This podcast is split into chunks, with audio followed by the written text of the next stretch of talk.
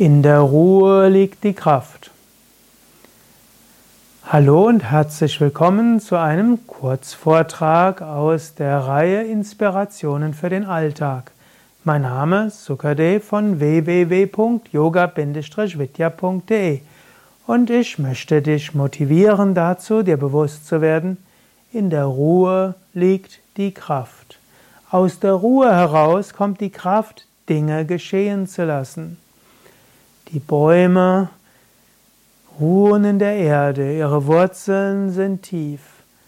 Es scheint sich nicht viel zu tun, aber sie wachsen Jahr um Jahr. Es gibt zum Beispiel so eine lustige Geschichte aus dem indischen Dschungel.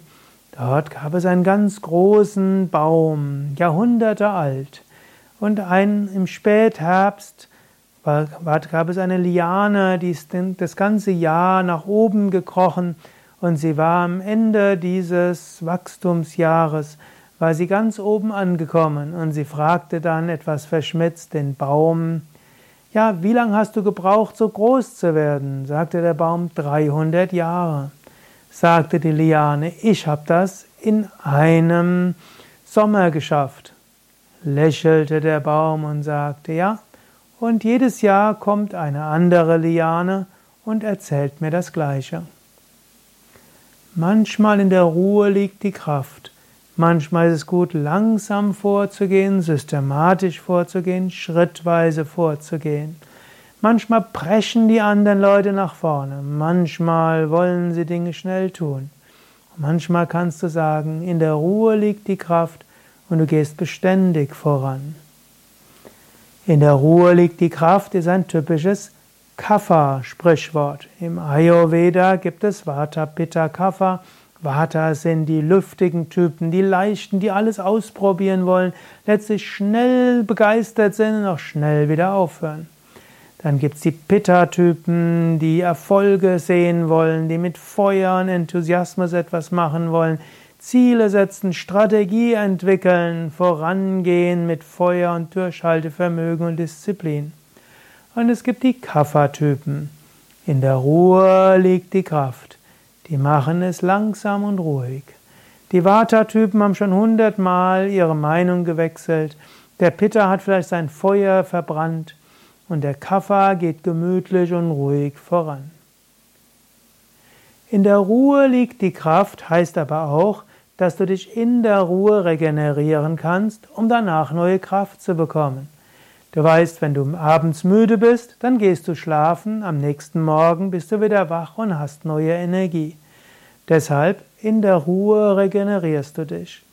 Und so ist es gut, jede Nacht gut zu schlafen, vielleicht vorm Schlafengehen eine tiefen Entspannung oder Meditation zu üben, so kannst du gut schlafen. Es ist gut, vielleicht einmal die Woche, einen Tag oder einen halben Tag der Ruhe zu sein, vielleicht nicht im Internet zu surfen, höchstens einen Vortrag von mir anhören, nichts Großartiges tun, in die Ruhe gehen, so regenerierst du dich. Es ist gut, jeden Tag zu meditieren, eine tiefen Entspannung zu üben. Auf diese Weise kommst du zur wirklichen Ruhe und dort findest du die Kraft. Zwischendurch am Alltag, wenn alles Mögliche passiert, kannst du auch mal eine Minute Ruhe geben, in die Ruhe gehen und spüren, in der Ruhe liegt die Kraft. Aus der Ruhe schöpfe ich die Kraft. Aus der inneren Ruhe habe ich die Fähigkeit, den Alltag wieder zu gestalten. Natürlich, die Ruhe muss keine Friedhofsruhe sein. Und die Ruhe heißt auch nicht, dass du einfach das Leben an dir vorbeiziehen lässt und einfach nichts tust. Letztlich ist das Leben Rhythmus. Es gibt Tag und es gibt Nacht. Es gibt Sommer und es gibt Winter.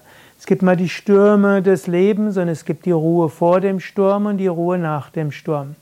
Schaue dir, dass du regelmäßig kurze Ruhephasen hast, wie zum Beispiel in der Meditation, dass du gut dich erholst im Schlaf, dass du jede Woche irgendwo etwas mehr zur Ruhe kommst, vielleicht in einer Meditation, einem Meditationszentrum, dass du ab und zu mal ein Wochenendseminar irgendwo machst, wo du zur Ruhe kommst oder selbst in der Ruhe in der Natur ein Wochenende verbringst und vielleicht ein oder zweimal im Jahr, ein oder zwei Wochen etwas tust, wo du wirklich zur Ruhe kommen kannst, neue Kraft bekommen kannst Und dann kannst du auch mit Intensität und vielleicht auch mal mit Geschwindigkeit und mit Leichtigkeit die Dinge tun.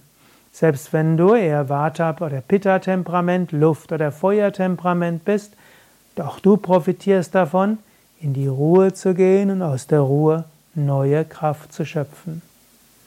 Was meinst du zu dem Sprichwort, in der Ruhe liegt die Kraft? Schreib's doch in die Kommentare. Gefällt dir die Sendung? Schnell auf Daumen hoch gefällt mir klicken. Mein Name Zuckerde von www.yoga-vidya.de